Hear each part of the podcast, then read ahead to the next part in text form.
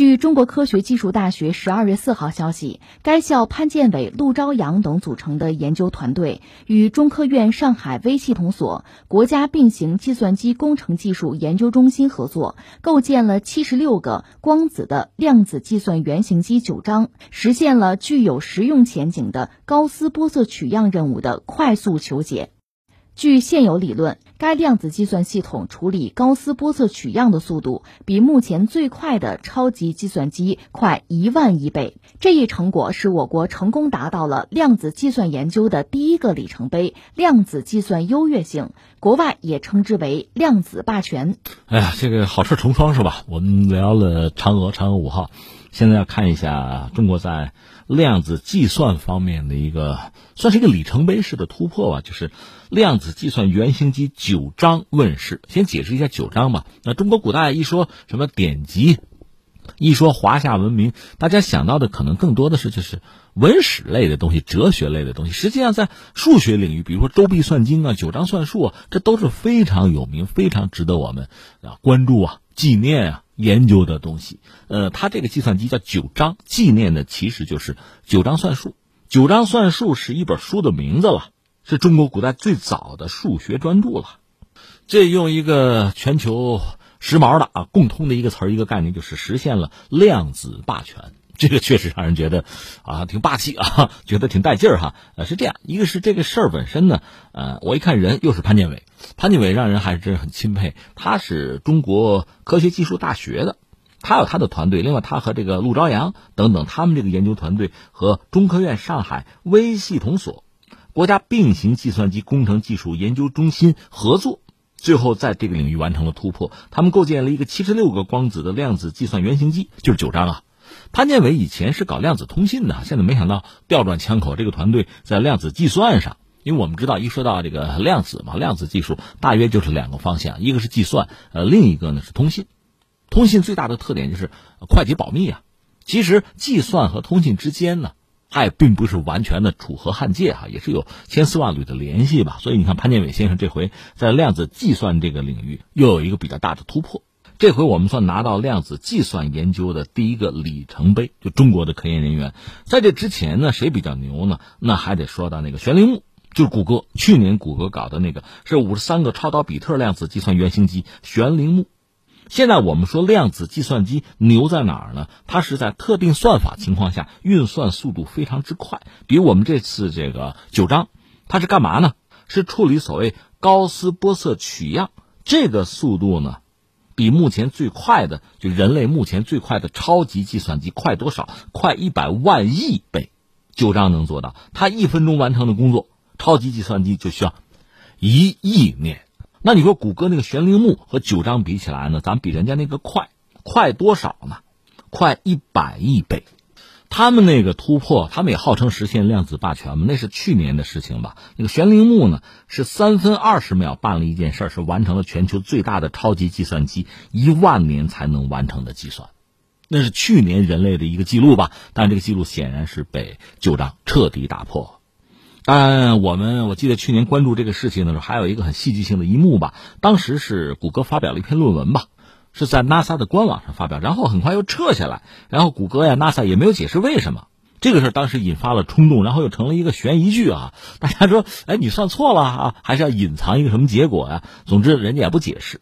到现在，九章呢又用这样的一组数据打破了去年他们的那个记录，这是一次刷新吧？真是在人类科技啊这个发展史上，这种竞争啊，你追我赶啊，确实很振奋人心。所以，一方面呢，为我们自己的技术的进步感到骄傲；同时呢，我们也尊重谷歌在这个领域的创造。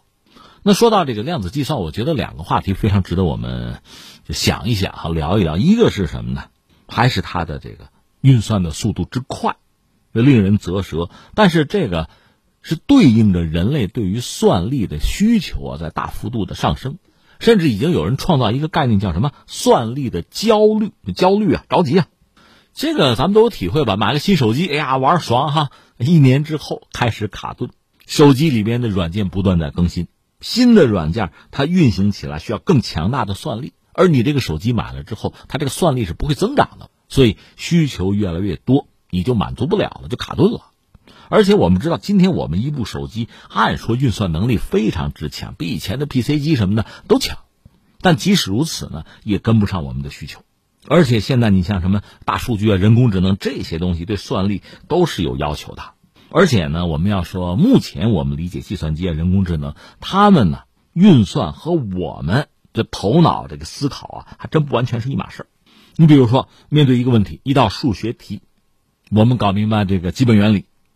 我们逻辑推理，我们最后得到一个答案。人工智能不用这么费劲，它很简单，因为它算力强大嘛，它直接可以把所有的可能性全排列组合一遍，挨个试试错，最后找到正确答案。你说这不是浪费吗？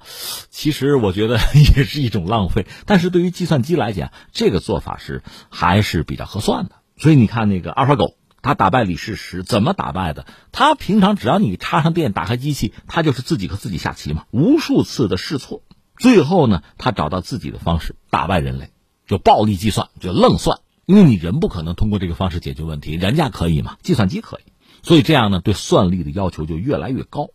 前两年有一份报告就说什么呢？说你要在人工智能这个领域，你想成为领头羊，你要具备什么能力吧？你的算力哈，二零一二年到二零一八年这六年的时间，增长三十万倍，差不多。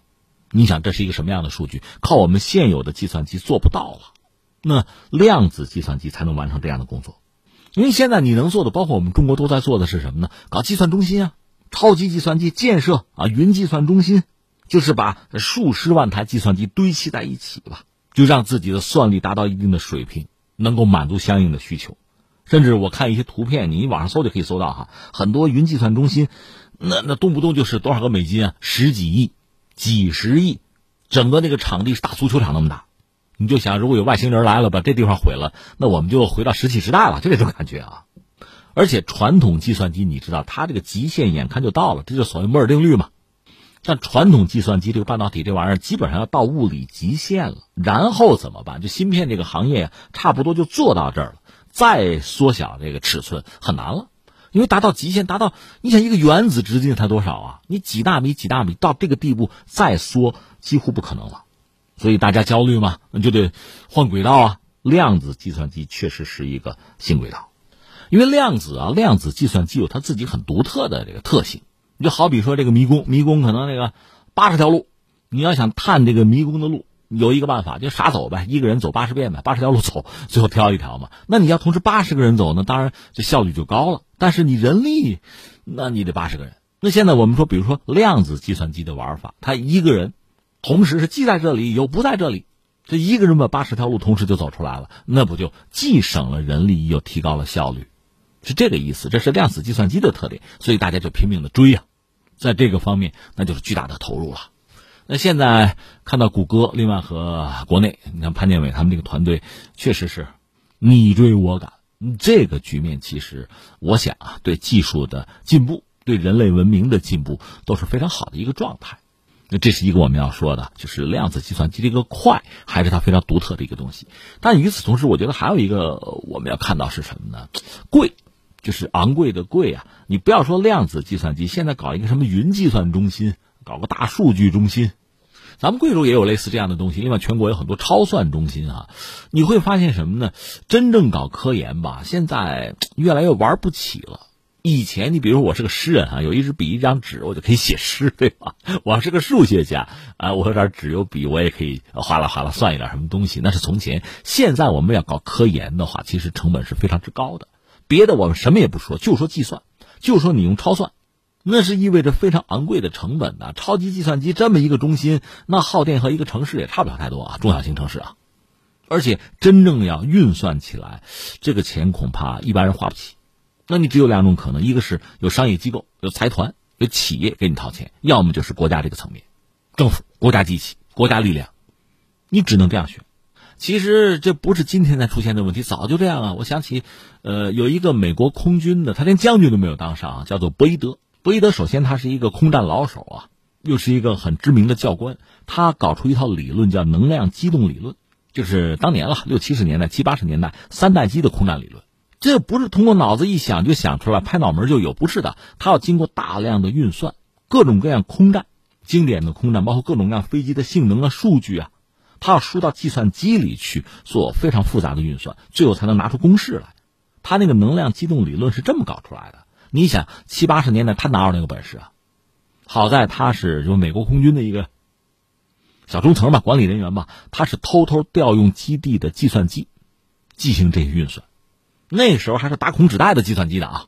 今天可能我们手里好一点的手机都可以碾压他，但当时人家就是这么算出来的。而且这事儿最后败露了，美国军方就查，说私自动用我们基地的计算机，这多大的罪过？你知道你费了多少钱吗？你干什么呢？咱实话实说，你要是拿那个算个什么赌球啊、什么体彩啊，未必不行，是吧？结果最后发现那小子在搞科研呢，这正事儿啊，对吧？最后就算了，不了了之吧，你放那小子一马吧。但是他确实是违背军队的规定啊，自己私自的、擅自的使用计算机做大规模的数据的处理。